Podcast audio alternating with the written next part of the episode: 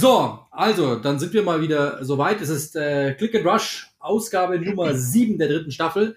Ähm, wenn ich das Intro spreche, heißt es meistens, dass Uli nicht da ist und genauso ist es. Ja, also der Champions League.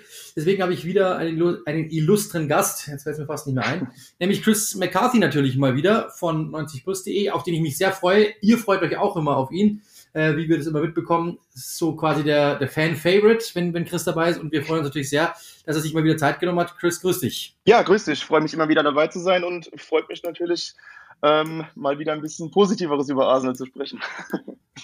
Ja, ähm, äh, du weißt doch gar nicht, ob ich das als Thema überhaupt haben will. Nein, Schmarrn, natürlich. Darüber werden wir reden. Klar, das ist auch, glaube ich, gleich, wir fangen da gleich mal an. Das ist unser, unser Thema des Tages natürlich. Deswegen würde ich sagen, das wird wahrscheinlich auch am meisten Zeit fressen und wird natürlich auch am meisten ähm, entscheiden, wie lange wir hier ähm, äh, zugange sein werden. Deswegen fangen wir natürlich gleich mal an mit dem Northampton Derby. Der FC Arsenal hat 3 zu 1 gewonnen gegen Tottenham und dabei bereits in der ersten Hälfte Tottenham überrannt und das Spiel schon entschieden. Ähm, Chris, wie hast du es gesehen? War es so deutlich, wie es am Ende dann auch auf dem äh, Tableau stand? Ähm, ich fand es sogar noch deutlicher ähm, eine Zeit lang. Also wie du gesagt hast, die erste Halbzeit war, hat Arsenal Tottenham wirklich komplett überrannt. Äh, die Spurs hatten waren komplett unterlegen. Ähm, in der zweiten Halbzeit war bei Arsenal so ein bisschen die Luft raus, hatte ich das Gefühl. Ähm, man ist ein bisschen vom Gas auch runter und haben ein paar Sachen nicht mehr so toll funktioniert wie in der ersten Halbzeit, aber es war auf jeden Fall, äh, wie das Ergebnis auch gesagt hat, sehr deutlich und hätte vielleicht sogar noch ein Tor für ausfallen können. Ja, also ich, absolut. Also ich, ähm, ich habe mit der Täter danach das Interview noch angehört, ähm, weil ich habe das Spiel zusammengefasst für Sky und dann sollen wir immer auch die Interviews anhören, ob irgendwas Interessantes dabei ist. Tatsächlich auch, glaube ich, ganz gut auf den Punkt gebracht. Ähm, in der ersten Hälfte war das überragend, dynamisch und alles super. Wahrscheinlich die beste Halbzeit, die er seit Ewigkeiten gesehen hat. Ähm, und in der zweiten Hälfte, so hat er es gesagt, ähm, haben wir getan, was wir tun mussten. Mhm. Äh, ich glaube, das ist so, das ist vielleicht auch eine nette Umschreibung auf der einen Seite, weil es natürlich so klingt, als wäre das irgendwie alles geplant gewesen. Auf der anderen Seite hat er halt auch wieder recht, denn sie haben eigentlich selten das getan, was sie tun mussten, nämlich vielleicht auch mal was zu verwalten oder vielleicht mal ein Spiel clever zu spielen, zu Ende zu spielen. Und ich glaube, das haben sie wirklich getan, muss man schon sagen. Ähm, du gehst in Führung durch drei quasi Kontertore. Ähm, kurios, ich glaube, bei dem, was beim zweiten Tor, ähm, als doch, als doch Schaka diesen Zweikampf ja. dann gewinnt, ich glaube, im ja. zweiten war es, das ist auch sehr untypisch Arsenal, dass du einen Zweikampf so gewinnst, dass du ihn so führst, dass du der Bissigere bist, dass du der Cleverere bist, dass du der Härtere bist. Ähm, das muss man sagen, haben sie super gemacht. Das war wirklich die erste Hälfte. Ich bin da gesessen und habe mir gedacht, das ist doch, also erstens mal, wir mussten Szenen streichen ohne Ende, weil es echt interessant war. Und allein die Tore waren allesamt einfach wirklich sehr, sehr straight zu Ende gespielt und es war einfach insgesamt, glaube ich, ein, ja, für Arsenal-Fans ein geiles North London Derby, auch so natürlich für die Themen, für die Art und Weise. Es war einfach ein sehr, sehr unterhaltsames Fußballspiel. Ja, das absolut. Und es war vor allem auch für Ateta und äh, für Arsenal ein sehr richtungsweisendes und wichtiges, wichtiges Spiel, was die Richtung angeht. Denn man hat zum ersten Mal seit einer langen Zeit gesehen, wie Artetas Arsenal, wie Artetas Fußball aussehen soll. Und das war nicht nur die Intensität oder das starke Pressing oder die, die konzentrierte Zweikampfführung etc. Es war, was mich am meisten beeindruckt hat, dieses vertikale Passspiel. Und ähm, da hat man auch gesehen, warum Arteta diese Spieler implementiert hat, warum er diese Spieler wollte, die gekommen sind, die von manchen noch so ein bisschen hinterfragt wurden. Das fängt ja schon im Tor an mit Ramsdale, der ein fantastischer Fußballer ist, unabhängig von seinen guten Paraden und Strafraumbeherrschung gegen Tottenham. Ähm, er hat auch dieses zweite Tor beispielsweise eingeleitet, war ein bisschen riskant, klar, hat aber funktioniert. Ähm, dazu noch Ben White, der unfassbar viele starke Diagonalbälle geschlagen hat. Gabriel ist sehr sicher im Passspiel nach vorne, Tomiaso rechts auch. Und dann hast du davor noch ähm, Thomas Party oder Granit Xhaka oder beide. Ähm, das sah sehr, sehr stark aus gegen das Pressing ähm, der Spurs, das zugegebenermaßen sehr schwach war, aber nichtsdestotrotz, man hat gesehen, wie das, wie das Fußballspielen funktionieren und soll und wie, wie gut es auch einfach aussah. Es wurde richtig zügig nach vorne gespielt, da war Spielfreude dabei, da war Intensität dabei und ähm, ja, also ich denke mal, im Norden London ist man da jetzt äh, recht zuversichtlich. Das war mehr als nur ein Sieg, mehr als nur ein Derby-Sieg, sondern man hofft, das ist jetzt so ein bisschen ein Aufbruch. Und ähm, es ist auch irgendwo ja möglich, wie soll ich sagen. Ähm, die, die ersten drei Spiele war es wieder Arsenal am, am Abgrund äh, unten drin. Es war auch desolat. Ähm, aber es ist halt wirklich ein großer Unterschied zu diesen ersten drei Spielen, denn du hast deine, dein komplettes Rückgrat verändert die eben genannten Ramsdale, White, Gabriel, Tomiaso, Thomas, die sind erst seit drei Spielen dabei. Und diese drei Spiele wurden gewonnen. Und zwar bisschen bequemer, als es vielleicht auf dem Ergebnis aussah, das 1-0 gegen Norwich und gegen Burnley. Aber das war schon ein ganz anderes Gesicht, das die Janas da gezeigt haben. Und da muss man jetzt mal abwarten, ob Arteta es jetzt wirklich schafft, das aufrechtzuerhalten, weiterzuentwickeln. Denn dann könnte sich wirklich dieser langwierige Prozess wirklich lohnen.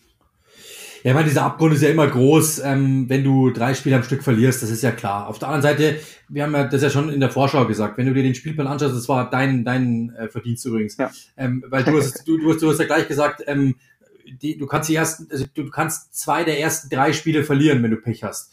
Ähm, gegen ja. City und gegen Chelsea. Dass du dann natürlich gegen Brentford auch verlierst, ich glaube, das ist das Problem. Wenn du ja. das natürlich nicht gewonnen, wenn du das gewonnen hättest oder zumindest unentschieden gespielt hätte, dann hätten vielleicht auch alle gesagt, ja gut, mein, die nächsten beiden Spiele wären haarig, das über City kann man auch diskutieren. Wir wissen aber ja. auch, dass City nicht schlecht ist. Ähm, dementsprechend und natürlich auch, wir haben ja gesehen, sie haben Chelsea überrannt, kommen wir noch dazu später. Äh, sie haben uns auch in der Champions League eigentlich auch, sind wieder angelaufen, ohne Ende, haben eigentlich auch PSG dominiert, trotzdem natürlich Tore nicht gemacht gegen Arsenal, haben sie es gedurft, okay. Das ist halt so, aber du siehst dann einfach schon, dass das Mannschaften sind, die was können. Brauchen wir nicht darüber diskutieren. Wenn Brentford ja. jetzt gewonnen worden wäre, dann hätten, dann hätten alle gesagt, mega, eigentlich ordentlicher Start, weil Tottenham hätte vielleicht sogar keiner, gar keiner gerechnet nach deren Start. Muss man auch mal sagen. Ja. Drei Spiele, drei Siege. Äh, und auch mit der Art und Weise hätten ja auch viele gedacht, boah, das ist so krass äh, defensiv und, und, und hinten schon so organisiert, wie Tottenham spielt. Könnte echt schwierig werden für Arsenal.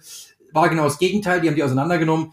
Deswegen das, diese, dieses, die Niederlage gegen Brentford ist das Schmerzhafte. Und da auch das Auftreten, das, hat, das war wirklich schmerzhaft. Den Rest, dass du gegen City verlieren kannst, gegen Chelsea verlieren kannst, finde ich okay, kann passieren, mal ist halt so. Die Art und Weise kann man darüber diskutieren. Ähm, aber wenn du dich jetzt auch mal überlegst, angenommen Chelsea wäre irgendwann am 17. Spieltag und City wäre irgendwann am 7. Spieltag, dann hätten wahrscheinlich, und der Rest dazwischen wäre ein ganz normales Arsenal gekommen, dann hätten wahrscheinlich alle gesagt, ja, was ist jetzt das Problem? So wild war der Start jetzt auch nicht. So, jetzt, jetzt kamen natürlich zwei Spiele auf, auf Anhieb mit dann diesem Brentford-Ding und dann sah es halt ekelhaft aus, ehrlich gesagt. Klar, aber jetzt finde ich, ist es schon wieder eine ganz andere Welt, über die wir reden und man, man, man, man sieht es auch wieder, glaube ich, ganz als, auch im Norden Londons, ehrlich gesagt. Und deswegen, also klar, so ist es halt. Äh, du hast es angesprochen, die Art und Weise, auch gegen, äh, wie man gegen die Tottenham gespielt hat. Das ist nämlich die nächste Frage, die ich eigentlich habe. Ähm, war es, weil Arsenal so stark war oder weil Tottenham eher so schwach war? Ja, gute Frage. Ähm, ist, wie so oft liegt es in der Mitte. Ähm, also Arsenal war wirklich sehr stark, auch unabhängig vom Gegner, ähm, weil man einfach diesen Stil, diese Handschrift erkennen konnte, die man bisher nicht erkennen konnte. Und ähm, das, das ist das, was man sich so herbeigesehnt hat, unabhängig vom, vom Erfolg und der Platzierung. Ähm, das war wichtig. Aber auf der anderen Seite war Tottenham wirklich auch desolat. Also ähm, wenn man sich das anschaut, die Spieler laufen teilweise planlos auf dem Platz herum. Man hat zwischendurch gesehen, dass ähm, ein Innenverteidiger den Ball vorantreibt und dann eine riesengroße Lücke im Mittelfeld ist, wo ein, Dombele, ein Heuberg nicht auf die Idee kommt, den Ball abzuholen, sich anzubieten. Ähm, genau dasselbe auch im, im Verteidigungsmodus. Riesenlücken, äh, keine Absprache, wenig Kommunikation, auch einfach zu wenig Aggressivität für so ein Derby, gerade wenn der Gegner so drauf ist. Und ähm, ja, es ist, es bestätigt auch so ein bisschen die Befürchtung, die wir beide auch zu Saisonbeginn hatten in der Vorschau, dass äh, Nuno Spirito Santo vielleicht nicht der Richtige ist. Denn er wirkt einfach nicht so, als ob er eine Mannschaft und Spieler mitreißen könnte.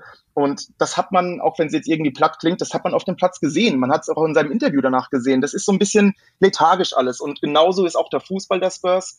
Klar, sie haben die ersten drei Spiele gewonnen, darunter auch gegen City. Aber wenn man sich die Spiele anguckt, das, die haben da keine Bäume rausgerissen. Da war auch eine Portion Glück dabei. Es war sehr konterorientiert. Also ähm, ich weiß nicht, ob Nuno da der Richtige ist und äh, das Spiel sprach so ein bisschen Bände über den Zustand und das Zusammenspiel zwischen Trainer und Mannschaft. Ja, also ja, glaube ich, das war einer unserer seltenen Dissense, die wir jemals hatten. Ähm, ich glaube, es war ganz am Anfang, ähm, also glaube ich noch nie mal persönlich miteinander gesprochen haben, aber ich damals gesagt habe, ich finde einfach, dass Nuno Espirito Santo einfach so ein One-Trick-Pony ist. Das, das ist immer mein Satz, den ich dann mitnehme ja. ähm, und auch ein, ein reiner Motivator und ich finde, das ist einfach kein großer Taktiker, der hat eine Idee, ähm, und die, die, die zieht er seit Jahren durch. Bei, bei, bei den Wolves habe ich es noch verstanden, weil A, du bist natürlich der, der Außenseiter und warum solltest du jetzt auf 70 Prozent Ballbesitz gehen? Das wirst du nicht hinbekommen, in seltensten Fällen in der Premier League. Aber mit Tottenham ist es machbar. Also du, du ich, ich schau, stell dir mal die beiden Mannschaften gegenüber. Du hast einen Harry Kane, das ist mit Sicherheit der beste Fußballer auf dem Feld. Ähm, du hast mit, mit, mit Son jemanden, der kann das wahrscheinlich sogar auch noch sein äh, oder zumindest der zweitbeste. Du hast Della Ellie, das ist jemand, der könnte das auch sein, wenn er bei 100% wäre und du hast einen Dombele, der würde auch bei Arsenal wahrscheinlich sofort spielen. Theoretisch, sagen wir mal so, wenn die ihr Potenzial aus, ausschöpfen, sagen wir mal so. Mhm. Und ähm, du kriegst es nicht hin. Und die, die sehen einfach auch aus wie 3,50 Euro. Das muss man ja auch sagen. Also ähm, und dann kommt natürlich die Diskussion, Harry Kane, ähm, hat er Bock oder hat er nicht mehr Bock? Da haben wir letzte Woche auch schon drüber gesprochen mit, mit Uli. Ich finde einfach, das ist die denkbar ungünstigste Situation. Du klaust ihm gerade ein Karrierejahr, das weiß der auch. Ähm, weil er weiß natürlich, er wird, irgendwann würde er sowieso gehen, irgendwann würde er gehen dürfen. Er wollte im Sommer gehen, das wurde nicht erlaubt. Die Gründe kann man verstehen oder nicht. Er wahrscheinlich eher weniger, weil er hätte ja so und so viel Geld bekommen, äh, Daniel Levy. Und dann hast du natürlich insgesamt ein Konstrukt, wo einfach jeder nur noch, dann Heubier ist ein Typ, der ist gekommen für Mourinho eigentlich. Ähm, Della Elli ist jemand, der wollte eigentlich schon tausendmal weg, kriegt jetzt wieder eine Chance. Ähm, ist aber natürlich auch, also die Loyalität dem Verein gegenüber wird auch nicht mehr bei 100 Prozent sein, weil er weiß schon, dass die ihn theoretisch kicken würden, wenn es wäre. Ähm, du hast mit Son jemanden ja. natürlich auch, ja. äh, die spielen dann auch wieder andere Positionen teilweise, das kommt denen, die, die, die Art und Weise des Spiels kommt denen nicht entgegen. Regilon ist jemand, der ist bei Mourinho, ähm, der ist auch für Mourinho gekommen. Du hast mit äh, Eric Dyer jemanden, der war unter Mourinho schon raus. Also du hast eigentlich nur Ärger in dieser Mannschaft, oder zumindest so, Bau, so, so Baustellen, sagen wir mal so. Und ähm, ja, das ist einfach ja. insgesamt das Konstrukt. Und dann muss ich sagen, also dieses eine Interview, ja, ich habe extra noch gewartet dann am Schluss, ähm, bis nur nur Spiritus Santo kommt dieses eine Interview am Schluss, also allein dafür würde ich ihn rausschmeißen, ehrlich gesagt. Das meine ich jetzt wirklich, das meine ich jetzt genau, wirklich, ja, also uh, bad decisions, ja. it was bad decisions, it was the wrong tactic, it was uh, the wrong players for for our tactic und so. Also wo ich mir dachte so, hä, Junge, äh, was machst du denn da eigentlich? Ja. Also du hast die falschen Entscheidungen getroffen, ja. du hast die falschen Spieler äh, ausgewählt für deine Taktik, die du, die du auserkoren hast. Du sagst aber, die Taktik war falsch. Das war, die Taktik war falsch, die Spieler waren falsch, deine Entscheidungen waren falsch ähm, okay, das kann dir einmal passieren, aber das ist ja jetzt in dieser Saison nicht das erste Mal. Und ähm, wenn du so, wenn du so schon reingehst und so untergehst, ja, und dann sagst, äh, das war wirklich so quasi, ja, es war einfach ein rabenschwarzer Tag, ich habe alles falsch gemacht, was man falsch machen konnte. Auf der einen Seite muss man sagen, Ehrlichkeit, klar, cool, aber als Spieler, glaube ich, denkst du dir jetzt auch, ja, und äh, die nächste Woche soll es dann, willst du dann die richtige Entscheidung treffen oder wie sieht's dann da aus? Also ähm, die, die, Spieler wissen das ja auch, dass das jetzt ja. nichts war. Und das ist natürlich schon eine Sache, also das, dieses Interview alleine so, ähm, er wollte da nicht weiter in Details gehen und so, aber jetzt mal ehrlich, du hast 0-3 gegen Crystal Palace verloren, 0-3 gegen Chelsea verloren, okay, sind wir wieder bei dem Punkt, mhm. kann passieren. Jetzt hast du gegen Arsenal verloren. Also also ich kann mir gut vorstellen, dass das da mehr, also ich hätte es nicht erwartet, ich dachte, die wären irgendwie so sechster, siebter irgendwann rum und dann passt es nach den ersten drei Spielen. Ähm, aber wie du gesagt hast, ja. die waren ja auch nicht irgendwie schön, sondern das war ja einfach nur okay, kontern und die hatten Glück. Glück ist jetzt zu viel, aber ja. es ist auch viel für sie gelaufen, sagen wir mal so. Ähm, aber also ich sehe in dieser Mannschaft ja. momentan nichts, was, was mich irgendwie positiv stimmt, weil du gehst auf Konterfußball, du hast Harry Kane, du hast Dele Alli, du hast äh, Heubia, du hast Dombele, du hast Son, du hast Lukas Mura. Und denen sagst du, bitte stellt all eure fußballerischen Fähigkeiten hinten an. Wir lösen nur schnell aus und hoffen, dass wir in den 30 Prozent des Spiels, in dem wir den Ball haben, ähm, dass wir da daraus was draus machen. Also da würde ich auch als Spieler sagen, ja, für was kann ich denn, was ich kann? Ja, das ist richtig. Und äh, der, der Punkt, den du auch gesagt hast mit, ähm, mit den Spielern, die irgendwo unzufrieden sind oder Sachen, die da passiert sind, das ist ein Aspekt, der mir auch bei Arsenal so ein bisschen untergeht, weil es passt einfach gerade gut, diese Parallele. Ähm, es gab einige Personalentscheidungen bei Arsenal, wo man gedacht hat, warum passiert das gerade? Warum macht das Arteta? Und ähm, da gab es einen, einen längeren Bericht zu in The Athletic äh, vor der Saison, wo es, wo es darum ging, dass Arteta versucht, Charakter zu verpflichten und in seine Mannschaft zu integrieren. So, ähm, jetzt hast du gesehen bei Arsenal ein Ramsdale zum Beispiel. Klar, das war hart für Leno, aber jemand, der die Mannschaft so hinten mitreißt, mit einer positiven Energie, mit, mit einer Aggressivität fast schon, das ist mitreißend. Das, das gibt dir neue Energie in der Mannschaft. Und genauso sind auch andere Charaktere, die dazu verpflichtet wurden. Ein Ödegard, ich habe den noch nie so pressen sehen, rumlaufen sehen. Ähm, diese Philosophie und Mentalität, das sind manchmal wirklich Stammtischplattitüden, aber irgendwo ist es auch ein, ein sehr valider Punkt, wenn es darum geht, eine Mannschaft zu formen. Und genau das hakt bei mir, bei Tottenham auch, weil du hast einen Dele Ali, der mit der Einstellung ein Problem hat, du hast einen Dombele, der ein Problem mit der Einstellung hat, du hast einen Harry Kane, der offenbar nicht wirklich Bock auf dieses Jahr hat und das siehst du auch. Ähm, das ist, da ist zu viel Unruhe abseits des Sportlichen und äh, wenn es in diesem Teamgefüge, in, diesem, in dieser Motivation und so weiter nicht stimmt, dann ist es einen, einen Plan umzusetzen und erfolgreich Fußball zu spielen. Und genau mhm. das, unabhängig von der Taktik, unabhängig von, von, von Nuno Espirito Santo und seinem System, da fehlt es mir ein bisschen im Kader der Spurs. Und ich glaube, da ist eher das Risiko, dass das komplett nach hinten losgeht und alles in die Luft geht, äh, intern, als dass es irgendwie funktioniert momentan.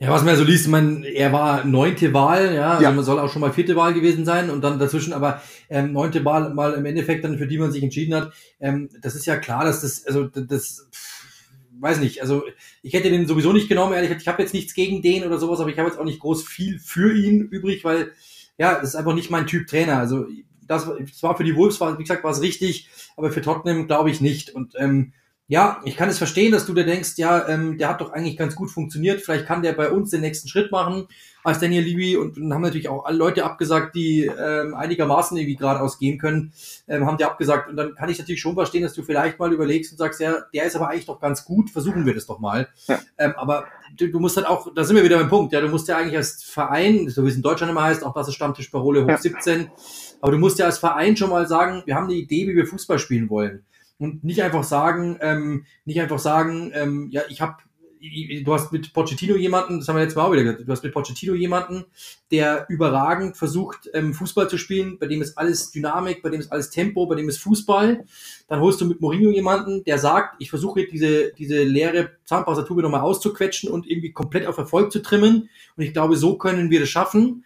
Ähm, und du merkst, das funktioniert nicht und dann sagst du, jetzt holen wir nur den Espirito Santo, der nur Konter ja. spielt. Also das ist, ist, ist, ist dieses Beispiel, ich habe mit äh, Sebastian Kreisel darüber gesprochen, der mit mir ähm, zum Beispiel mal Leipzig durchgegangen ist, weil ich das für eine Sendung gebraucht habe, ähm, der gesagt hat, du, Jesse March kommt dahin und sagt, ähm, wir nehmen diesen Ballbesitzteam Leipzig diesen Ballbesitz wieder weg und stellen nur auf Umschaltenmechanismen wieder um. Als Spieler denkst du dir wahrscheinlich, also zumindest er konnte mir die Frage nicht beantworten, der Sebastian, ja. Ähm, ich könnte mir vorstellen, so meint er, dass du als Spieler vielleicht überlegst, ja, aber wir waren doch schon einen Schritt weiter. Mhm. Also warum nimmst du mir das jetzt wieder weg, dass ich mit Ballbesitz umgehen kann? Also ich habe doch gegen den, gegen den Ball arbeiten können wir. Okay, cool. Du hast eigentlich schon eine Schippe draufgelegt, das konnten wir auch. Und warum nimmst du uns das jetzt wieder weg? Und ich glaube, dass es bei Tottenham halt genau dasselbe ist. Dieses Team war spielerisch wirklich eins der attraktivsten der Liga mhm. unter Pochettino zum Schluss. Äh, wie sie ins Champions League Finale reinmarschiert sind, das muss man ihnen lassen. Du warst im Champions League Finale und hattest so eine Art und Weise, wie du Fußball spielst. Und jetzt kommt dann jemand und sagt, äh, bitte stellt äh, Harry Kane, ähm, du wartest bitte an der Mittellinie ähm, und du versuchst einfach nur auszulösen und den Ball ja. zu spielen. Und wie es ja gegen Chelsea der Fall war, du bist nicht mal Mittelstürmer, sondern du bist sogar der Zehner und du versuchst nur noch Sonne in irgendwelche Läufe, in irgendwelche Räume ja. zu schicken. Das ist eine Sache, also dass, dass da die Spieler sich vielleicht mal fragen, macht das irgendwie Sinn? Weiß ich jetzt nicht, ob da, also ob, ob ob's, also ich mich würde es wundern, wenn es nicht so wäre, sagen wir mal so. Ja. Also wenn die damit umgehen könnten und sagen würden, ach, das ist ja super, machen wir locker mit, ähm, glaube ich, ist jetzt, also kann ich mir nicht vorstellen. Nee, das ist es ja. Und ähm, ich meine auch, ich komme jetzt nicht mehr auf das Zitat und ähm, was er genau gesagt hat, aber Daniel Levy hatte ja sogar irgendwie zugegeben, dass man bei Mourinho auf den falschen Weg gekommen war und dass das nicht der Fußball war, für den Tottenham steht. Und dann dann trotzdem Nuno Espirito Santo zu holen, der auch nicht dafür steht. Das ist einfach seltsam. Das ist eine der nächsten seltsamen Entscheidungen, die Daniel Levy getroffen hat. Klar, er hat sehr viel für diesen Verein getan. Er hat ihn äh, unfassbar vorangetrieben, aufgebaut. Aber die letzten Jahre, da fehlt mir so ein bisschen das Konzept. Und ähm, wir hatten ja auch eingangs ähm, bei der Saisonvorschau darüber gesprochen, über die Personalie Harry Kane ob man da nicht vielleicht besser beraten wäre, ihn doch zu verkaufen. Denn die Mannschaft hat Baustellen. Ähm, sie, sie wird in diesem aktuellen Gefüge nicht mit den Top 4 konkurrieren können. Und gleichzeitig ähm, hat Daniel Levy natürlich das Problem, er hat sich den Palast dahin gebaut, das Stadion, er muss äh, dieses, dieses Stadion füllen und dazu brauchst du Harry Kane, klar. Aber all diese Sachen sind so ein bisschen wenig durchdacht und ähm, wie du es eben auch mit Mourinho sagtest, ich habe das Gefühl, auch Levy versucht irgendwie noch diese Erfolgswelle der letzten Jahre zuvor irgendwie krampfhaft voranzutreiben mit Harry Kane und vielleicht dann doch wieder mit einem konterbasierten Fußball. Aber ich glaube, das wird nach hinten losgehen. Und da hätte man sich vielleicht für Sommer überlegen müssen, machen wir vielleicht einen, einen klareren Umbruch, stellen wir mehr auf Jugend um.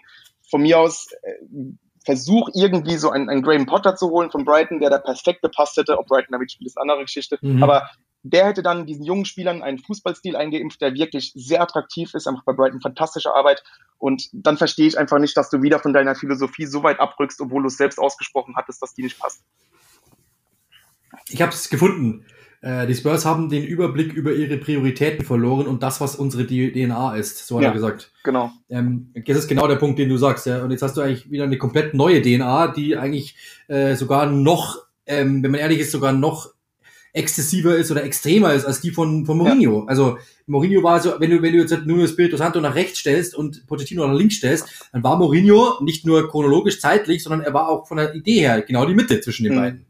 Ähm, und, und jetzt aber zu sagen, ja, also von der einen Wahl, da sind wir ein bisschen abgerückt und dann sagst du, dann machen wir aber was ganz, ganz anderes, das ist ja dann wieder von der DNA genau. abgerückt. Also, wenn dann müsstest du ja, wie du eben sagst, ja, ähm, hier mit Uli, Uli der ähm, Crystal Palace gegen Brighton gemacht, das, das ist einfach Wahnsinn, wie sehr man einfach merkt, dass eben Brighton eine klare Idee ja. hat, dass eben Brighton eine klare Philosophie hat ob das jetzt spielerisch äh, immer funktioniert und ob das äh, manchmal auch daneben geht, wie es gegen Crystal Palace auch manchmal der Fall war in Phasen. Ähm, das ist ja eine andere Diskussion, aber trotzdem weißt du, dass du dich eben hinstellst und sagst, das ist unsere Philosophie und so funktioniert's. Ja, auf der einen Seite muss man sagen, hat Nuno Espirito Santo doch auch gemacht bei den Wolves. Ja. Stimmt. Aber das waren halt die Wolves. Und, und, und du hast ja bei, bei, bei, bei Tottenham ganz anderes Spielermaterial. Ja. Ähm, wenn ich natürlich einen Adama Traoré hätte, über rechts und über links vielleicht, was weiß ich, dann brauchen wir ja nicht darüber diskutieren, dass du dann sagst, hey, also das müssen wir irgendwie ausnutzen, wir müssen irgendwie versuchen, ins Laufen zu kommen. Bringt nichts, wenn wir 70% Ballbesitz haben, weil äh, mit Adama Traoré und links, keine Ahnung, Kingsley Coman, ich übertreibe jetzt mal bewusst, ähm, brauchen wir natürlich nicht 70% Ballbesitz, weil dann berauben wir uns ja dieser beiden Spieler. Kann ich verstehen, dass du diese Idee hast. Aber bei den Spurs hast du ja diese Fußballer. Also wann ist denn ein, ein Dele Alli stark? Wann ist denn ein Kane stark? Wann ist denn ein Son stark? Hm. Wenn die was machen können, wenn die was kreieren können und das nimmst du ihnen gänzlich ähm, und hinten drin, ja, Mai, die Diskussion hatten wir ja immer, dass da irgendwie Lücken entstehen und das hat man halt da wieder gesehen. Also ich fand es insgesamt sehr, sehr enttäuschend ja. und wie gesagt auch die Aufarbeitung dann im Nachhinein, ähm, da war, also zum Beispiel, das, das, weil es wirklich zwei unterschiedliche Interviews waren. Also Tuchel die Woche zuvor mhm. ähm, sagt ähm, im Interview gegen Tottenham, ja, sagt er, ähm, ich habe der Mannschaft in der Halbzeitpause gesagt, so können wir nicht, so können wir nicht spielen. Ihr glaubt hier, wir können nur über Fähigkeiten kommen, über Skills ich wollte von euch sehen, ich will von der Mannschaft sehen, dass sie beißt, Fußball spielt, als Mannschaft aufgeht und einfach gierig ist. Mhm. Und die Mannschaft macht genau das gegen Chelsea und gewinnt in der zweiten Hälfte des Spiels. Ja. Und bei Tottenham stellt sich der Trainer danach hin und sagt, alles war falsch. Die Entscheidungen waren falsch und auch nicht mal irgendwie mit, sondern er grinst es so weg. Ich so quasi, sagen, die Art und Weise ist für mich Ich bin gerade so peinlich berührt, genau. ich bin gerade so ein bisschen peinlich berührt. Gleichgültig fast schon. Mh, ja. Ja, genau. Und das, das ist eine Sache, die finde ich einfach ähm, inakzeptabel, ehrlich gesagt. Und ähm, da war ich echt enttäuscht. Und ich, dieses Interview müssen wir zeigen, weil äh, das ist einfach Weltklasse, weil das zeigt einfach wirklich. Also ich habe ja nichts gegen die Spurs, ja. Das ist nicht, dass man es irgendwie so meint, aber also mit diesem Kader ist einfach weit mehr drin. Und das finde ich schade. Und Nuno Espirito Santo ist auch vielleicht ein guter Trainer. Nicht meiner, okay, aber ist vielleicht auch ein guter Trainer. Aber halt auch nicht bei den Spurs. Also du, da treffen sich zwei Parteien zum falschen Zeitpunkt, meiner Meinung nach. Absolut. Und einen guten Trainer zeichnet natürlich auch aus, dass du irgendwie dein System an, die, an das vorhandene Spielermaterial anpasst. Und das gelingt ihm ja auch nicht, wenn wir mir ehrlich sind.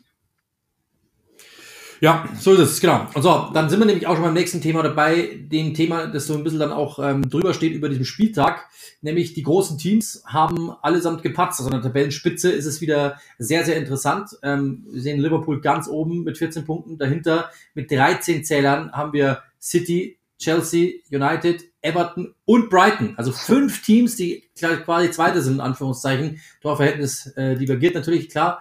Aber ähm, das ist natürlich schon Wahnsinn. Also, wenn ich dich jetzt erstmal einmal so frage, A, hättest du damit gerechnet, dass sowas passiert? B, an einem Spieltag und dann C, natürlich auch in diesen Spielen. Also, das war natürlich schon ein bisschen überraschend bei manchen, äh, mancherorts.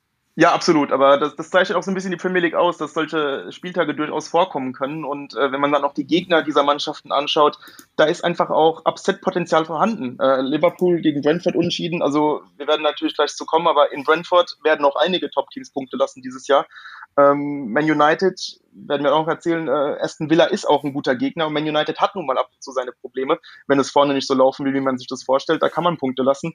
Ähm, und klar, Chelsea City, äh, gegen City kann man natürlich verlieren als Chelsea, aber so Sachen passieren einfach in der Premier League. Gerade jetzt auch bei Brentford, ähm, wenn die Zuschauer wieder da sind, da, da merkt man, da herrscht schon eine ganz andere Energie, auch bei den kleineren Clubs. Also da ist immer so ein bisschen, ein bisschen Upset-Potenzial gegeben. Ja, absolut. Also fangen wir vielleicht einfach mal bei Bradford gegen Liverpool an. Also das habe ich ja, ich habe es ja kommentiert und dachte mir am Anfang so, geiles Spiel, könnte ganz witzig werden. Äh, und ich glaube ehrlich gesagt, das war wahrscheinlich in dieser Saison das beste beziehungsweise unterhaltsamste Spiel überhaupt. Also beide Mannschaften ähm, richtig, richtig, richtig Spaß gemacht. Also das hätte ja 5-5 ausgehen können oder 6-6, weil beide Mannschaften hatten einfach so viele Chancen und hat mega Spaß gemacht. Ähm, muss ich echt sagen, das zu kommentieren war echt geil. Ich hatte letzte Saison so ein Highlight, das war ja Liverpool gegen Aston Villa und jetzt Liverpool gegen Brentford. Das ist so, das sind so Spiele, die werden mir einfach immer in Erinnerung bleiben. Ähm, da merkt man einfach auch, welche, welche, welche äh, ja, Privileg da haben eigentlich, das machen zu dürfen, weil es einfach halt geil ist, sowas zu begleiten und da dabei zu sein. Und es war einfach, ich habe es ja auch auf Sendung gesagt, ähm, es ist einfach echt traurig, dass dieses Spiel zu Ende geht. Ja, es ist echt so, weil ich hätte einfach ganz gern noch weiter gesehen, wie die beiden Mannschaften sich das noch sieben Stunden geben. Das wäre einfach mega geil gewesen, aber so ist es. Ja, ähm, ja trotzdem natürlich ähm, muss man sagen, bei Liverpool, ich habe es ja gestern auch in der Champions League gemacht, im Einzelspiel, ähm, Liverpool ist ich habe das auch in den, in den Werten so rausgerechnet, die sind, was die Offensivwerte betreff, betrifft, ähm, schon wieder besser sogar als in der Meistersaison, was echt verrückt ist, dass man das einfach so sagen kann, dass die teilweise Expected Goals mehr haben, mehr Abschlüsse, mehr Chancen, mehr Bälle in die Tiefe und so weiter. Da sind sie echt überragend schon aufgestellt in dieser Saison. Aber in der Defensive, äh, halt, das hat man ja gegen, gegen Porto auch wieder gesehen gestern, da sind da, also ja, äh, Brentford hat natürlich auch gut gespielt, aber da ist schon noch Luft nach oben. Jetzt kann man natürlich sagen, das ist die Frage, die ich an dich stelle, ähm, ist es ähm, einfach nur ein noch Einstellungsproblem ähm, oder ist das, äh, ist das vielleicht ein Problem, das Liverpool hat? Ähm, also ich denke, dass, dass so ein Spiel gegen Brentford, ich hatte es ja bereits gesagt, das wird noch einigen so gehen. Und ähm, als Liverpool würde ich mir jetzt nicht allzu große Sorgen machen über dieses Spiel. Klopp hat es auch gesagt, äh, es war natürlich nicht ideal, gerade die Gegentore, ähm, gerade defensiv das Spiel ohne Ball. Bei Brentford hat sie sehr oft mit langen, weiten Bällen attackiert, meistens versucht, den zweiten Pfosten da zu überlagern. Das hat super geklappt. Ähm, sowas passiert. Ähm, es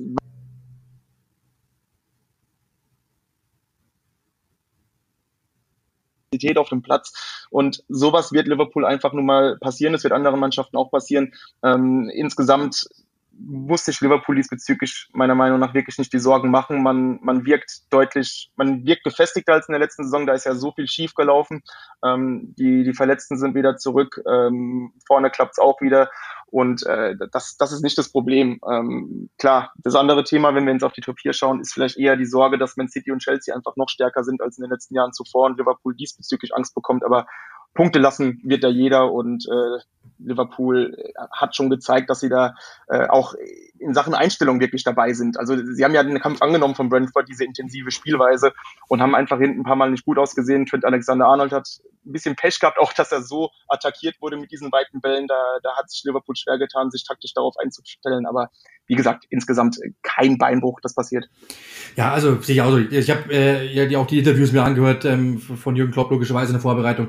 Und ich glaube, dass er ganz gut Punkt hat. Sie haben einfach ähm, vier Neuzugänge in der Innenverteidigung. Ja, drei quasi ja. in der Verletzung zurückgekommen sind äh, mit Gomez, ähm, mit äh, logischerweise Martip und mit äh, Van Dijk. Und dann hast du mit Konaté jemanden geholt. Das ist natürlich das nicht sofort alles in der Abstimmung. Und dann war ja auch Trent Alexander-Arnold, ähm, hat äh, so quasi, ist halt auch Probleme gehabt, immer wieder, war verletzt. Ähm, dann hast du ähm, äh, mit, mit Robertson auch jemand gehabt, der Ewigkeiten gefehlt hat, dass diese Abstimmung einfach noch nicht da sein kann ist ja irgendwo auch logisch. Und dass du natürlich auch, dass die natürlich alle noch Staub irgendwo äh, in ihren getrieben haben, ist auch klar. Und dann kommt natürlich ein Brentford, die so dynamisch spielen, die so aggressiv spielen, die so frech spielen, die so schnell auslösen und nach vorne spielen.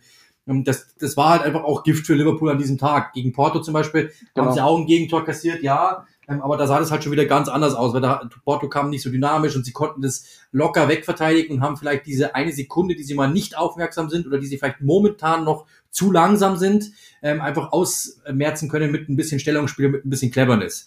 Und das hat halt einfach gegen ja. Brentford, die kamen mit so einer Wucht, dass es einfach halt wirklich an dem Tag schwierig war. Und das lief einfach alles zusammen. Ähm, und ähm, ja, dann war es halt so. Also ich, das, das glaube ich, war einfach ein geiles Fußballspiel insgesamt.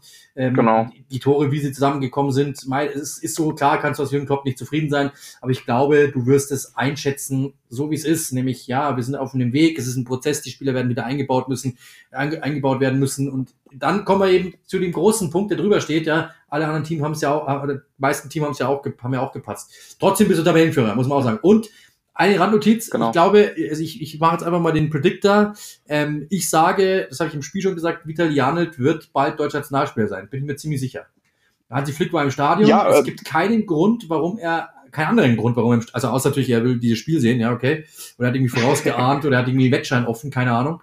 Aber ähm, es gibt keinen Grund, dieses Spiel anzusehen. Es gibt der einzige deutsche Nationalspieler, potenzielle, ist Vitali Janelt und der hat super Werte, ich habe das irgendwie mal auch rausgerechnet, habe es eben im Spiel ja. gesagt, hat ähm, mit die meisten äh, Key-Pässe verbunden mit Balleroberungen oder mit Tacklings, glaube ich, ähm, in der Liga. Also mehr als jeder andere in dieser mhm. Kombination. Also das heißt, er ist jemand, der progressiv nach vorne spielt, er ist aber auch jemand, der Bälle erobert. Ähm, er hat ein Tor erzielt. Also und zu Hansi Flick würde das irgendwie auch passen, ähm, dass er einfach sagt, ich gehe mal einen anderen Weg zu den Gündoans, mhm. zu den Groß und so weiter, wie die alle da heißen, ähm, oder Mittelfelder halt, ähm, diese Typen halt, die eher so spielen wie die beiden, ja. Nehme ich mal jemanden, ja. der auch ein bisschen aggressiver dieses Brentford-Gehen äh, drin hat. Fände, also würde mich nicht überraschen, wenn der am Freitag, ich glaube, Freitag ist die Nominierung, ähm, wenn der dabei wäre. Nee, spannender Spieler auf jeden Fall. Hat man ja schon bei Bochum gesehen, dass er ähm, eine hohe Anlage hat, ähm, ein sehr, sehr interessanter Spieler ist. Und ähm, wie du gesagt hast, einen anderen Grund gibt es da gar nicht, sich das anzuschauen. Ich meine, er hat ja auch schon öfter für die U21 gespielt, wenn ich mich nicht täusche. Also er dürfte da auf jeden Fall auf dem Radar sein und ist auch einfach spannend, ähm, wie, wie Brentford ähm, sein Konzept da weiterfährt und äh, so Spieler identifiziert, die andere vielleicht nicht auf dem Zettel gehabt hätten und die einfach in diesem Konstrukt da funktionieren. Und wie gesagt, ich kann nur jedem ans Herz legen, da öfter mal bei Brentford reinzuschalten, denn es macht einfach sehr viel Spaß, dieser Mannschaft zuzuschauen. Ja, ich werde das nächste Woche wieder tun. Bei Brentford gegen West Ham am Sonntag bin ich wieder dran. Also ich freue mich, dass ich die zweimal in Folge haben darf. Ähm, ist einfach, macht einfach Spaß. Das ist einfach ein geiler Club. Ähm, ja. So oder so. Ähm, ja, also kann ich nur empfehlen. Ähm, genau, dann sind wir auch schon bei der nächsten Partie, nämlich, ähm, ja, das ist jetzt nicht der große Upset, aber das mal ganz kurz weg. City, ja, wobei, machen wir es doch umgekehrt. Fangen wir doch, sagen wir es doch mal so. Aston Villa gegen Manchester United. Äh, 1-0 Aston Villa. Mhm. Ähm, hat dich das überrascht oder ist das irgendwie sowas, wo du sagst, boah, kann ich mit leben, hätte ich auch fast erwartet? Ähm, das wäre jetzt zu hart. Ähm, ich habe es jetzt nicht unbedingt an diesem Tag erwartet, aber ich habe durchaus vor der Saison erwartet, dass Manchester United solche Spiele haben wird. Denn genau in diesem Spiel ist aufgefallen, was Manchester United für Probleme hat. Denn wenn vorne diese individuellen, genialen Momente ausbleiben, dann wird es eng. Und man muss sich das mal vorstellen, Cristiano Ronaldo hatte keinen Torschuss an diesem Tag. Ähm, das lag jetzt nicht unbedingt an ihm, das lag einfach daran, dass die Angriffe nicht richtig zu Ende gespielt wurden. Ab und zu hat Pogba, hat Bruno Fernandes dann einen genialen Moment, spielt dann einen Ball mit der Hacke durch, etc. Das ist, das ist hervorragend anzusehen.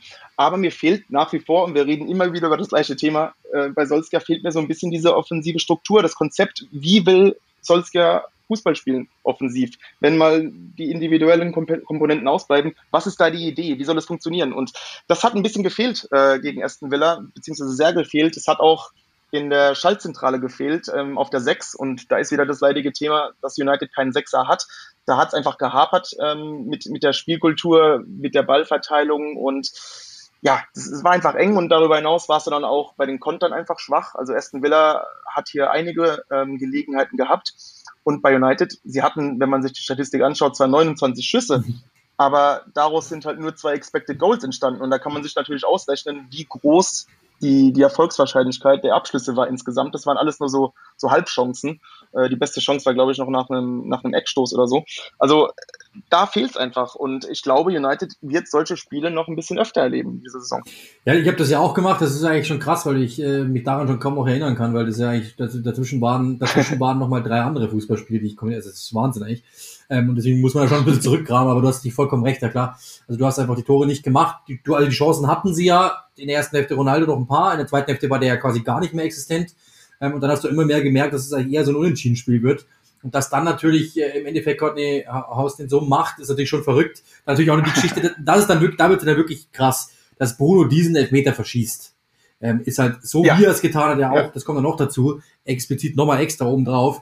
Das ist halt wirklich krank und das darf einem so einfach nicht passieren. Und ähm, ich habe das im Anlauf schon so halb gesehen, dachte mir schon so, ey, wie ist es, dass der so lasch anläuft, das ist ja schon ein bisschen, also auch der pfeift und sofort ja. rennt der roh los, der hat überhaupt nicht überlegt, der hat überhaupt nicht geschaut, der hat überhaupt nicht irgendwie mitgedacht. Das wirkt ja einfach so quasi, ja, ja, mach ich schon. Und das, glaube ich, ist einfach die, die, die schlimmste, äh, die, überhaupt das Schlimmste, was man haben kann, ähm, so dahin zu laufen und ja. zu denken, ja, ja, das krieg ich schon irgendwie hin. Äh, und dann haut er den. Dann, dann Martinez Mind, Mind Games. Ja, genau. Ne? Und dann haust du, genau, das, und dann haust du ja. den da auch noch, der hat doch, glaube ich, was hat er gemacht? Irgendwie im Boden rumgestochert, oder? Was war das? Der hat, der, der hat ähm, viel provoziert. Also wenn man sich auch mal ein bisschen äh, Martinez bei Argentinien angeschaut hat, hat er auch gegen Brasilien gerne mal beim ähm, Elfmeterschießen viel Trash-Talk gemacht und gegen Aston Villa war es so, äh, gegen gegen Manchester United war es so, dass er mehrfach die Spieler von United darauf hingewiesen hat, warum eigentlich Ronaldo nicht die Elfmeter schießt. Ja. Und das war natürlich äh, sehr witzig mit anzusehen. Äh, ich kann verstehen, dass man als äh, United-Anhänger oder Spieler das nicht so witzig fand, aber es war so, so eine typische Trash-Talk-Szene, die es im Spiel einfach ähm, ja, unterhaltsam ist und es, es scheint Bruno Fernandes durchaus aus dem Konzept gebracht zu haben. Ich glaube sogar noch irgendwo ein Bild entdeckt zu haben, dass er irgendwie direkt am Fuß gehabt haben muss, ich weiß nicht, ob ich das Spiel verwechsel, ähm, dass er irgendwie noch der, versucht hat, am Elfmeterpunkt irgendwie was rumzukratzen oder sowas. Ich weiß nicht mehr, bei irgendeinem Spiel. Also irgendwie ähm, habe ich das in Erinnerung. Ich bin mir nicht mehr ganz sicher, ob ich das nur irgendwo gesehen habe. Auf jeden Fall, ja, klar, hast vollkommen recht. Ähm, und dann haut Bruno den ja da wirklich drüber. Also dagegen ist ja Sergio Ramos sogar noch verhältnismäßig tornah gewesen. ähm, also das ist, das ist etwas, äh, habe ich nicht verstanden. Und das ist ja auch der Punkt, ja, auf den bin ich am Anfang gar nicht gekommen, aber es ist natürlich komplett richtig ähm, also jetzt ab, ab jetzt schießt Ronaldo. also, genau. Ab jetzt schießt Ronaldo. Das, das, ist, ja, das ist ja wirklich Wahnsinn. Ich, ich habe auch ein Zitat gelesen, ich weiß nicht, ob, ob das, ähm, das bei dieser komischen Seite Stray of Sight, als der Journalist ihn gefragt hat, als der, der Journalist Martinez gefragt hat, was ist der Unterschied zwischen dir und Cristiano Ronaldo? Und die Antwort, ähm, das, ich, weiß nicht, ob, ich weiß nicht, ob das ein Meme ist oder ob er das wirklich so gesagt hat. Bei, ich feiere trotzdem beides. Ähm, ich sehe da keine Unterschiede. Wir beide haben denselben Spielstil. Wir stehen beide in der Box und warten auf den Ball. sehr, ist frech. Ähm, ich weiß nicht, ob er das wirklich so gesagt hat. Ja. Wenn, dann hat er einen Comedy-Preis verdient. Wenn nicht, ist einfach, ja. dann ist es trotzdem einfach witzig, dass er, dass das jemand so, ja. ähm, aber das war halt so, ja. Ronaldo hat wirklich aber natürlich nicht viel, viel, viel, viel am Spiel teilhaben können, weil das Spiel halt auch so läuft. Und da sind wir wieder bei dem Punkt, den ich immer wieder sage. Ja, dieses Free-Flowing Game von United zu sagen, ähm, ich lasse euch vorne machen, was ihr wollt. Ihr werdet schon einen Weg finden, weil wir haben ja Bruno, wir haben Ronaldo, wir haben bla, bla, bla ist okay auf der einen Seite. Auf der anderen Seite, ähm, wenn man sich mal ansieht, was City gegen eine, eine Lowbox tut und was ähm, mhm. United gegen die tut, da merkt man bei United einfach mehr Fragezeichen auf der Stirn als bei City. City weiß, wie das, wie das zu Ende spielen zu haben, genau. machen das konsequent, das macht's ähm, noch immer nicht einfach, aber einfacher. Ähm, und das ist halt, das sehe ich bei United halt gar nicht. Ich merke da jedes Mal wieder, dass die von Spiel zu Spiel eigentlich sich überlegen oder sich denken, oh Mist, was machen wir heute gegen die? Und das ist halt schwierig. Und dann, mhm. dann verteidigst du das hinten einmal nicht sauber. Gibt dann auch Diskussion, ob das Tor dann regulär war oder nicht. Aber das kommt natürlich noch dazu. Trotzdem, ja, ähm, ja also ich würde nicht sagen, wir haben es verdient. Es wäre, glaube ich, eher ein Unentschieden gewesen. Aber trotzdem, ähm, ja, ja. Ist, ist dann so. Und dann auch Gratulation Aston Villa, die halt das so spielen.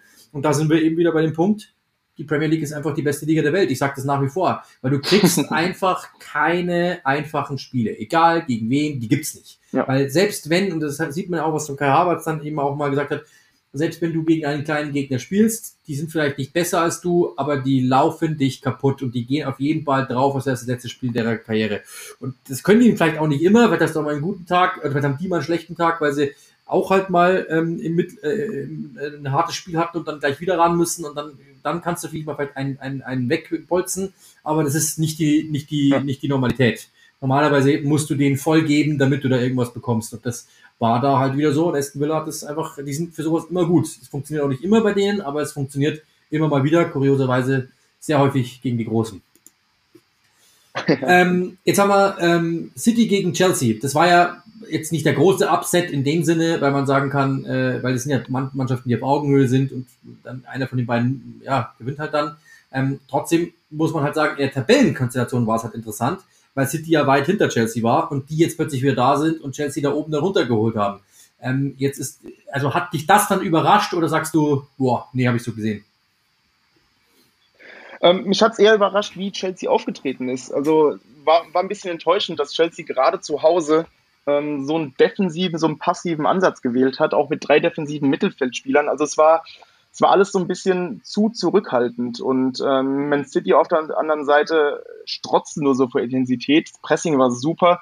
Ähm, fußballerisch war das auch hervorragend. Also das war wieder eines dieser Top-Spiele unter Guardiola, wo einfach nur noch diese letzte Konsequenz im, im, im letzten Drittel gefehlt hat, dass man da noch mehr Chancen sich herausspielt. Ähm, viele Chancen gab es nicht, also nicht so viele, wie, wie sich das Guardiola erhofft und wie die eigentliche spielerische Anlage an diesem Tag ausgesagt hätte. Ähm, aber ja, wie gesagt, Chelsea hat es ihnen auch ein bisschen leicht gemacht. Es war ein bisschen enttäuschend, fand ich. Ähm, City wirkte auch deutlich selbstbewusster als Chelsea. Also man hat so ein bisschen gemerkt, es fehlt so ein bisschen der Mut, nach vorne zu spielen. Ähm, es fehlte der Mut in vielen Aktionen. Klar, Mason Mount hat auch gefehlt. Das war sehr zu spüren. Man hatte diese, dieses Bindeglied zwischen Angriff und Mittelfeld nicht wirklich. Und das, das tat dem Blues auf jeden Fall weh. Ähm, klar, wie du sagst, ein Upset ist es jetzt nicht. Äh, gerade vom Ergebnis her war das jetzt auch nicht äh, irgendwas, was aus dem, aus dem Fugen geraten ist. Also ähm, da kannst du schon verlieren. Aber wie gesagt, ich war ein bisschen enttäuscht vom Auftritt von Chelsea, zumal die letzten Wochen ja auch nicht so berauschend waren. Also der Sieg gegen Villa war relativ glücklich. Das, da hatten sie gar keinen guten Tag. Ähm, gegen Zenit in der Champions League war auch nicht äh, besonders überzeugend. Also ähm, ist ein kleiner Durchhänger bei den Blues, ähm, aber auf der anderen Seite muss man auch sagen, man hat nur einen Punkt weniger als der Tabellenerste und dazu, man hat schon gegen Arsenal, Liverpool, Tottenham und Manchester City gespielt und äh, da ist es schon eine tolle Ausbeute. Jetzt muss man nur aufpassen, dass man da jetzt nicht in ein kleines Tief rutscht nach den letzten Leistungen und äh, ähm, ja, eine gute Reaktion. Ja, also absolut. Ich habe auch, ich habe das, das Spiel wirklich nur so ähm, am Rande dann mitbekommen, weil ich ja da parallel United gemacht habe. Das heißt, ich habe das wirklich nicht viel gesehen, nur die Zusammenfassung.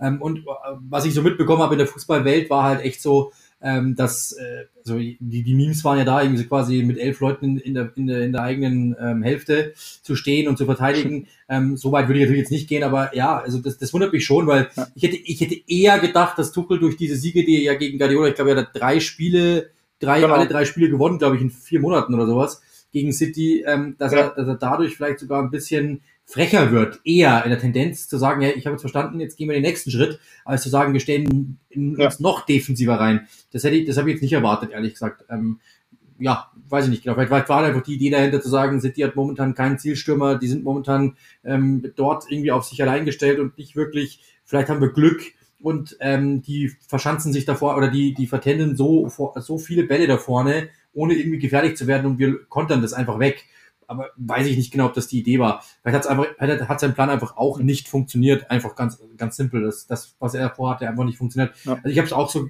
so gehört und so gelesen, dass das wirklich ein Spiel war, ähm, wo Chelsea eigentlich eher enttäuscht hat, als dass man jetzt irgendwie sagt, man hat, also ja. es gibt ja manchmal so Spiele, da, da sagst du, wie eben bei, wie wir es bei, bei Brighton gerade gesagt haben, da denkst du dir, ich kann verstehen, was sie vorhaben, es funktioniert heute, heute halt einfach nicht.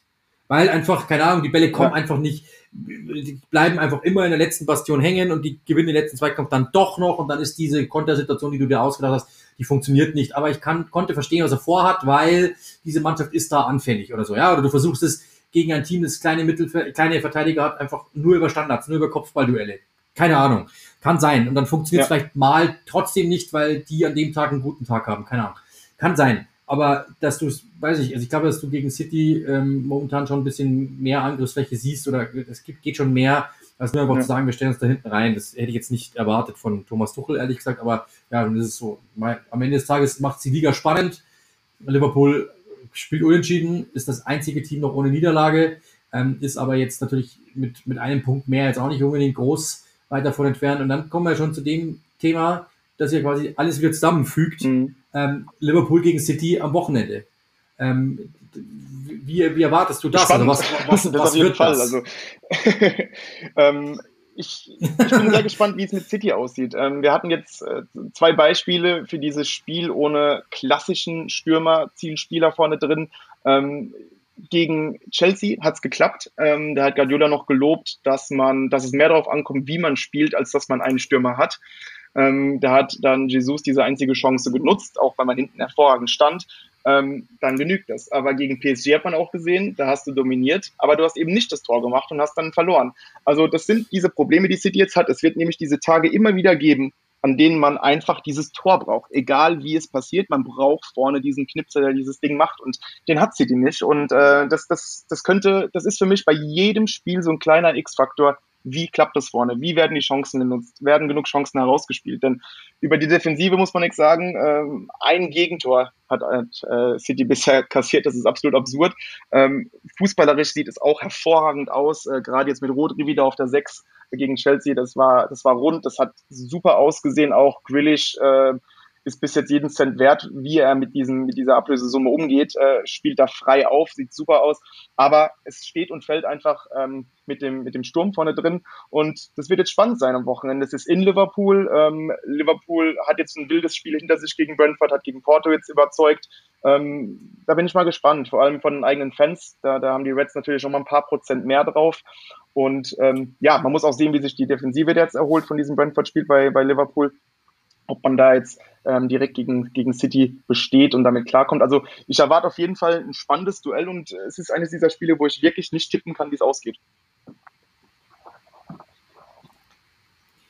Ja, also absolut, ich, ich gehe voll mit und das, das ist sehr, sehr gut, weil das nämlich genau die Vorlage ist, die ich jetzt gebraucht habe quasi. Äh, und du hast mir nämlich, aber, aber du hast mir quasi argumentativ ähm, schon äh, auf die eine oder andere, auf, auf die eine Art vorbereitet, weil du hast genau die Struktur hattest, die ich hatte, nur eben auf die andere Seite geblickt. Ähm, City, äh, perfekt vorformuliert, ja. Liverpool wird ein Spiel brauchen, ähm, mhm. äh, dem sie defensiv gut stehen, weil es kann, es wird Spiele geben, wie du es gerade gesagt hast, da wird es eben wichtig sein, zu Null zu spielen. Und die Frage ist auf der einen Seite natürlich, kann City das Tor erzielen, das sie brauchen? Auf der anderen Frage ist, auf der anderen Seite ist, kann Liverpool es schaffen, mal zu Null zu bleiben? Weil dann würde ich sagen, wenn, wenn, wenn, wenn du sagst, wenn Liverpool so äh, in der Defensive auftritt, wie das gegen Brentford war, dann würde es schwer, diese City-Defensive auf der anderen Seite genau ja. gleich zu beschäftigen oder mal mehr oder mehr zu beschäftigen. Äh, genau.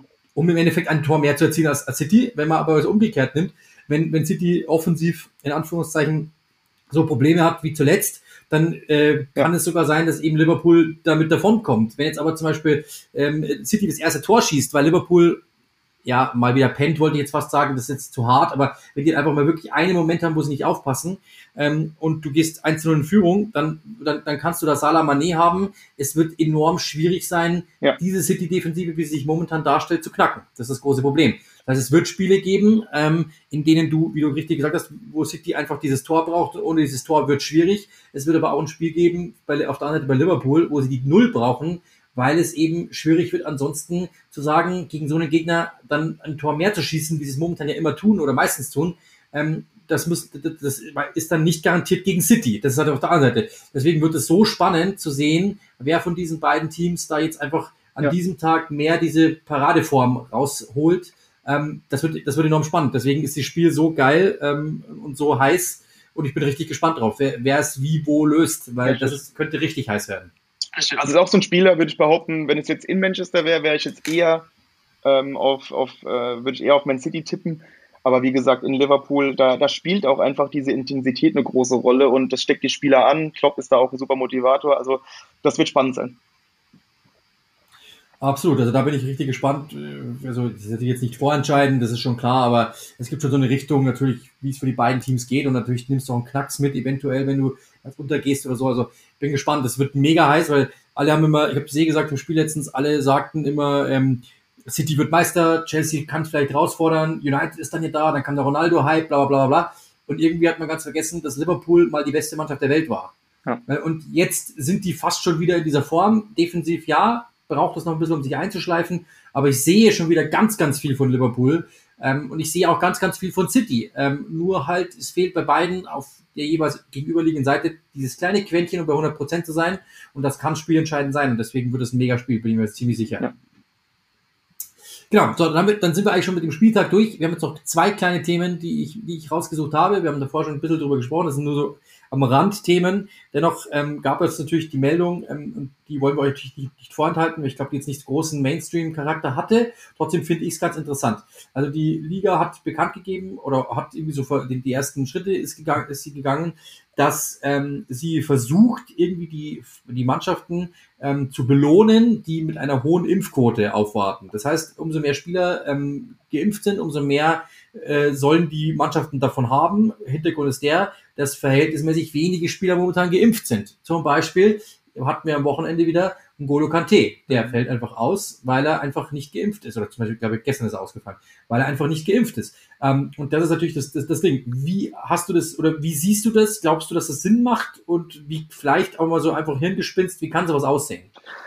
Ja, ich, ich finde es unfassbar kompliziertes Thema. Ähm, es ist so generell ein kompliziertes Thema. Ähm, ich finde es natürlich schade, dass so viele Spieler nicht geimpft sind, ähm, unabhängig vom Sportlichen. Das ist auch einfach so eine, ähm, wie soll ich sagen, ein, ein, ein sehr schwieriges Thema, damit umzugehen. Ich persönlich ähm, kann nur appellieren, dass Leute sich impfen lassen. Das ist meine Meinung.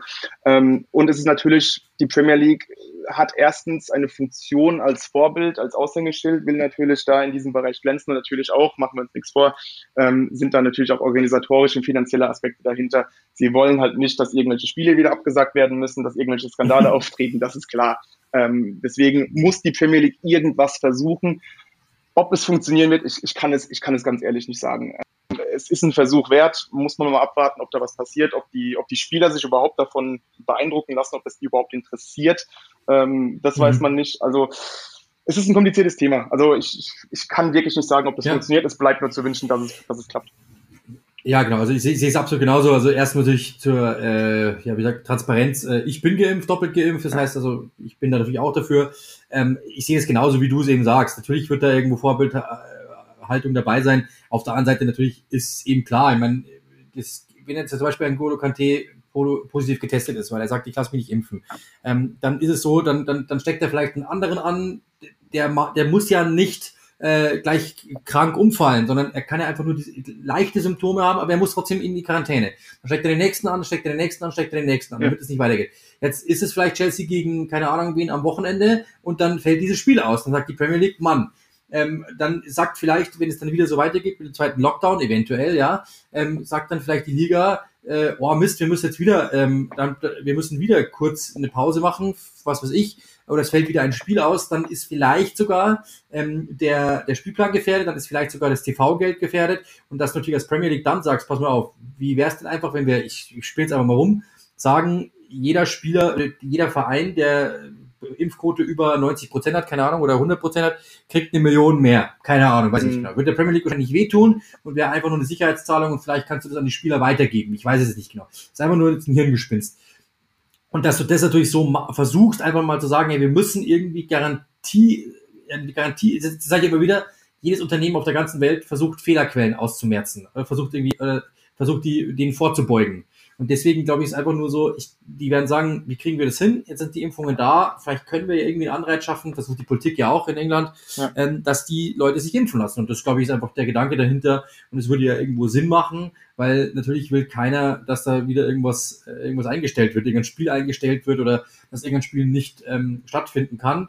Kann ich schon irgendwo nachvollziehen. Ich meine, in den USA ist es zum Beispiel so, ich habe das jetzt erst gestern wieder gelesen, da sind Basketballspieler nicht geimpft, die dürfen einfach nicht ins Trainingscamp. Die dürfen einfach nicht, also wenn die sich nicht impfen lassen vor dem ersten Spiel, dann dürfen die nicht das erste Spiel nicht spielen. Ganz einfach. Mhm. Und das ist natürlich so etwas, ähm, ich bin vollkommen dafür, ich habe das in einem, äh, in einem privaten Fall, äh, in meinem Freundeskreis auch, da ist jemand unsicher. Und die, die Unsicherheit darf von jemanden ja nicht nehmen. Also du kannst ja nicht sagen, oder du darfst du nicht du kannst nicht sagen, du machst das jetzt aber oder so, das bringt ja nichts. Ähm, ich glaube, Unsicherheit ist erlaubt, man darf auch sagen, ich, ich mache das nicht. Das Problem ist halt, dass du musst halt mit den Konsequenzen rechnen. Weil zum Beispiel, mein privat kannst du sagen, dann steckst du halt vielleicht deine Eltern an und die nehmen das nicht so locker hin wie ja. du. Ähm, aber beruflich kannst du halt sagen, okay, dann darfst du halt vielleicht nicht mitmachen. Kann sein, dass dir dann natürlich Verdienstverlust äh, passiert oder dass du einfach nicht mitspielen darfst oder dass du, dass die vielleicht, äh, oder du steckst einen Mannschaftskameraden an und der darf nicht spielen oder der steckt, der Mannschaftskamerad geht dann nach Hause, steckt sein kleines Kind an und das steckt nicht so locker weg. Also du bist halt, das ist so mit, mit für andere Leute in dieser in einer Gesellschaft ähm, bist du halt einfach auch verantwortlich. Ich meine, wenn du sagst, du bist Tennisspieler und du bist äh, gegenüber und du triffst den nicht und es kann nichts passieren draußen, theoretisch, ich spiele jetzt einfach mal rum, ja, dann kannst du vielleicht sagen, ich lasse mich nicht impfen, weil das ist meine Geschichte. Ich lebe vielleicht auch irgendwo in der Hütte im Wald. Äh, ist mir doch ganz egal, ich treffe eh nie Menschen. Dann kannst du sagen, okay, aber in einer Gesellschaft ist es halt nur mal so, man hat leider auch, oder was leider, Gott sei Dank vielleicht sogar, ähm, Verantwortung für die anderen. Und deswegen mhm. kann ich schon verstehen, dass die Premier League da sagt, ähm, wir müssen irgendwie versuchen, diese Spieler dazu zu bekommen, dass sie sich vielleicht auch mal an die anderen denken. Ja. Äh, dass die Vereine vielleicht auch ein bisschen Druck ist jetzt übertrieben, aber halt ein bisschen das Gespräch suchen, wäre doch besser im Sinne aller. Ob das dann finanzielle Aspekte sind oder nicht, ist eine andere Geschichte. Aber ja, klar, vollkommen richtig. Ja. Genau. Ein letztes Thema, und das ist wirklich sehr bunt, weil ich fand es einfach mega witzig. Ich muss, ich muss dich das fragen. Tim Schaubel hat gesagt, er kann sich vorstellen, Cristiano Ronaldo ist zu Manchester United gewechselt, weil er langfristig Trainer werden will und das bei einem Verein werden will, bei dem er gearbeitet hat, nämlich bei Manchester United. Ähm, Kannst du dir Cristiano Ronaldo als Trainer vorstellen und natürlich als Trainer von Manchester United?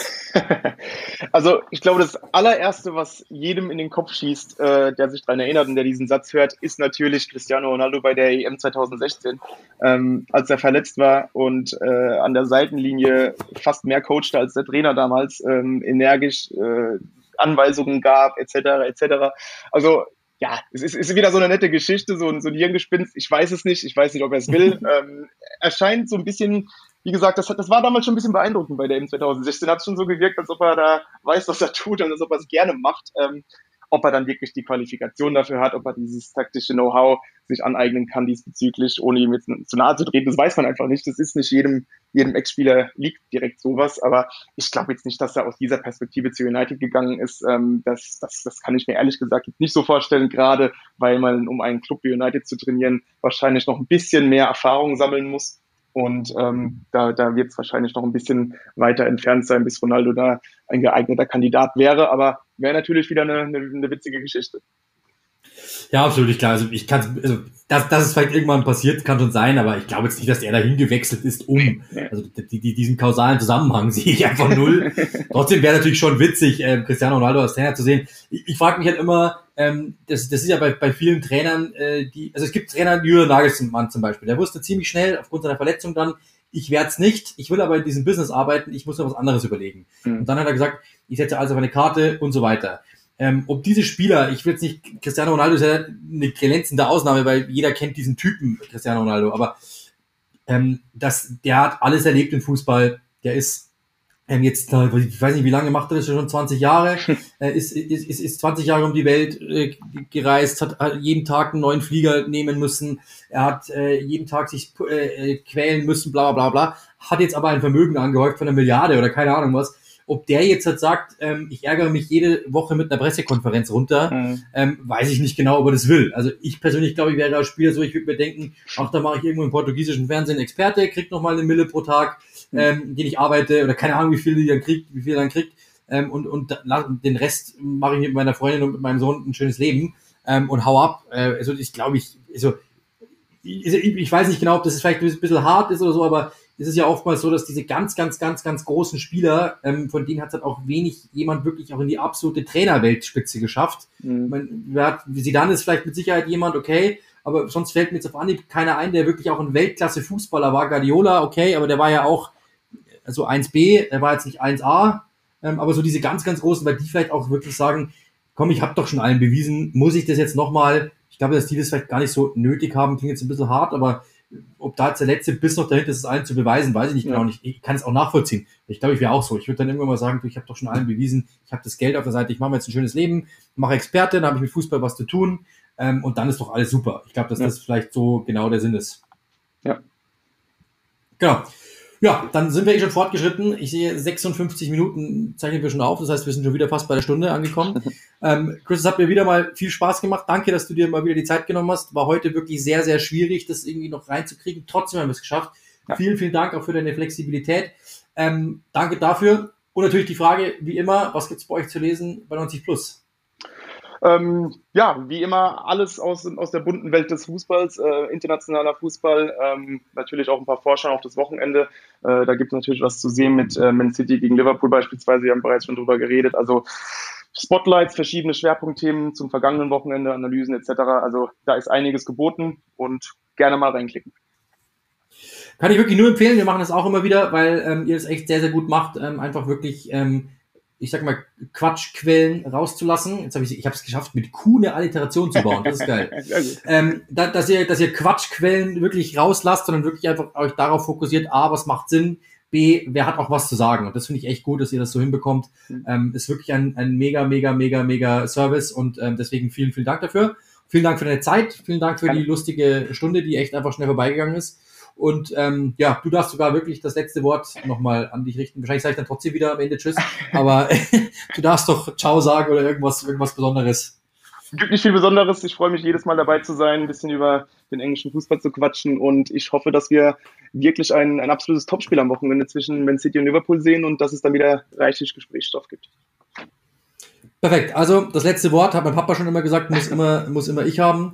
Äh, deswegen ist scheinbar, scheinbar hatte er wirklich recht. Äh, ich sage vielen, vielen Dank an Chris. Ich sage vielen Dank fürs Zuhören und ich sage äh, bis bald. Schöne Woche für euch.